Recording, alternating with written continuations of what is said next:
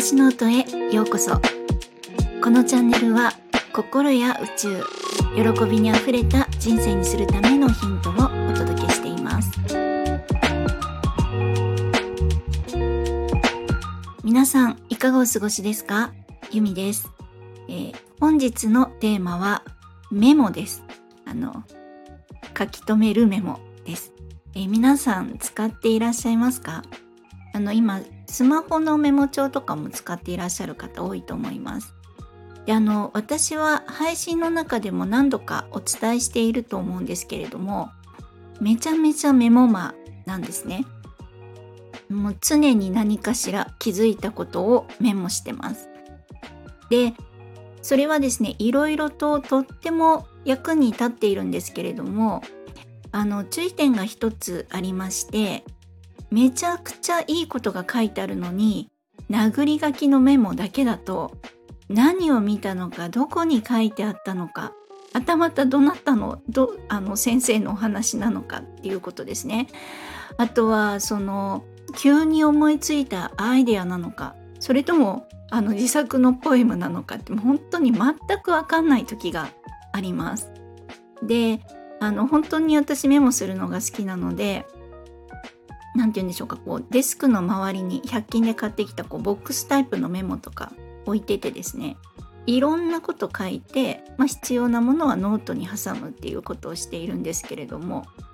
後々あれこれなんだっけっていうことになってしまうことが今まで多々ありました。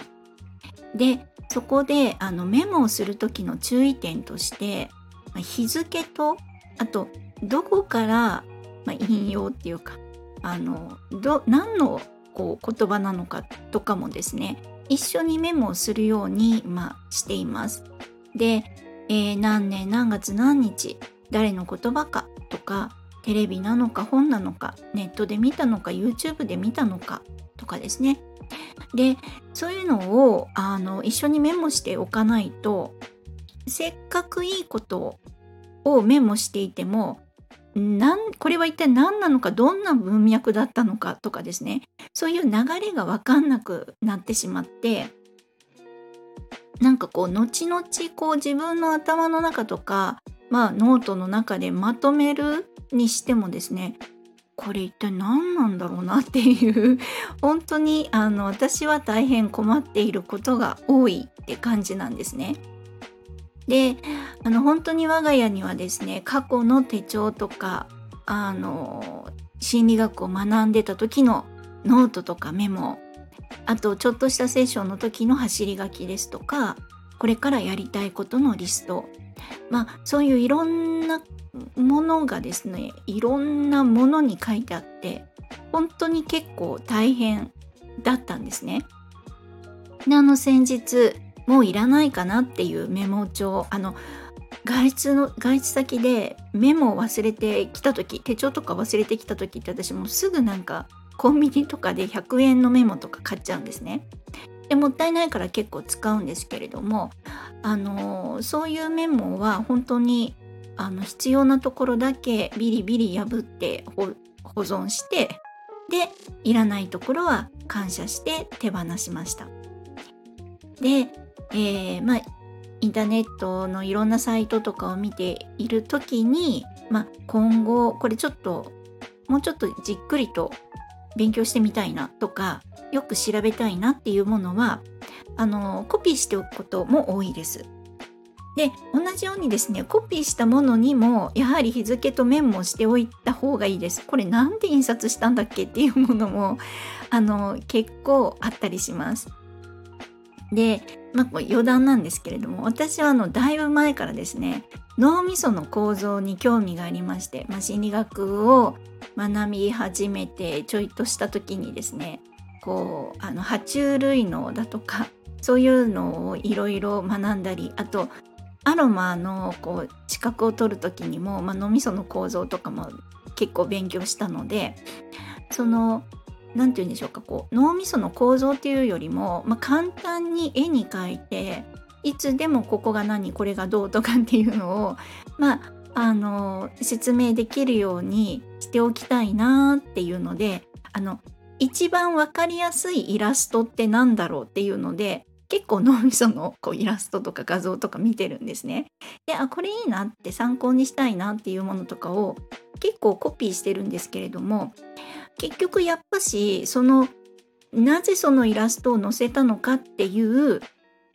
そのこう大まかな流れによってですね脳みその構造の書き方が名前とかが若干違っていたりするんですね、まあ、メインとするものが違うっていうイメージです。あなので後々あれなんでここはこの名称使われてるんだっけとかに自分の中でなってしまって、まあ、探しまくるのに無駄な時間を使っちゃうということが発生するので本当にあのメモをする時とかそういったコピーをしたりとかする時にはきちんと付箋を貼るとかさらにメモをおすすめします。であの昔一番困ったのがですねあのマーク・テインっていうあの多分トム・ソーヤの冒険の作家さんだと思うんですけれども確か。でその方の言葉で「あの許しとは踏みにじられたスミレの花が自分を踏みにじったかかとに放つ香りであるという言葉があるんですね。でギュッて踏まれてもなんかいい匂いつけとくねって 感じなのかなと思ってこれなんか深いし優しいしそういうことだよなってなんか当時思ったんですね。であのすごいいい言葉だと思ったんですけどあれこれ誰だっけ？って探すのが大変だったっていうことがありました。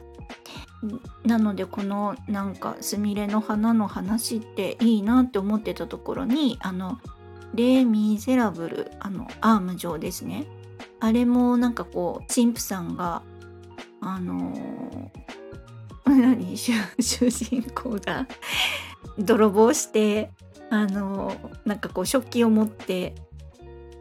逃げた時におまわりさんに捕まって「泥棒ですよ」って連れて行ったら「いやいや自分があげたんですよ」「あこれも持っていけって言ったのに」ってなんかろうそく代とかも渡すみたいななんかそういうシーンがあったと思うんですけどもう私本当になんか過去の名作ってすごい苦手でほとんどわかんないんですけれどもなんかその許しとかっていうのをざっくりまとめるとですね許しっていうのはむちゃくちゃ威力があるっていうことでまあ他人も許すけれどもその前に本当に自分のことを許すことがめっちゃくちゃ大事でその許しが愛で循環してるって感じなんですね。であの世の中いろんなところで、まあ、全員がですねみんなが自分の愛からの思い行動を使っていったら世の中ってめちゃくちゃ優しい場所になるなって思うんですよね。本当にあの、まあ、極端な話その何でもあるよっていう宇宙が自分の大元なんですよね。まあ、一人一宇宙で本当の自分は何でもあるよっていうところの存在だったんだけれどもそこからいろんな不足を経験したいからこの世に生まれてきたというか、まあ、地球人になったっていうイメージでしょうか。なので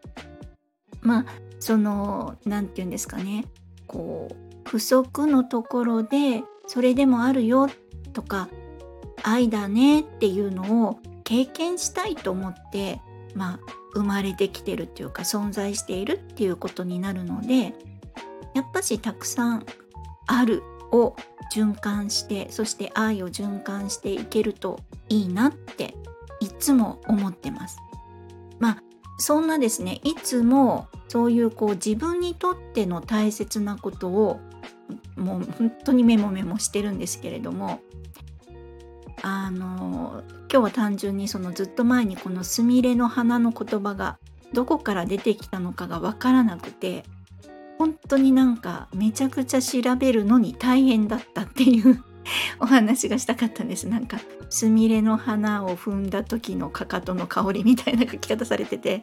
なかなか調べられなかったんですよね。でもいい話だったのに調べられてよかったなでも時間無駄だったなっていうお話です。なので是非メモをする時には、えー、日付とかあと出店先ですねを書いておくのおすすめです。というなんか今日はあの若干文学的なあとはこう書くとかですねちょっと秋っぽい話になったかなと思いました。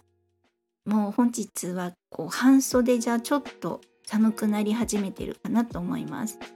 私はすごく寒暖差に弱いのでというかあの喉肌鼻が弱いんですね。なのでこれからの季節はめちゃめちゃ気をつけなきゃです。皆さんも本当にあの鼻とかですね喉からやっぱり風邪ってひくのであのもうコロナではないですけれども引き続き手洗いと喉うがいですね。あの続けていただければと思います。私本当に喉のうがいをですね毎日するようになってから本当に風邪っていう風邪をひかなくなったのであでも喉とかはもう ガラガラしちゃうんですけれども是非うがいは続けていただければなと思います。はい。ではあの本日のお話はこんな感じでした。あの今日もですね最後までお聴きくださり本当にありがとうございました。皆様是非良いお時間をお過ごしください。ではまた。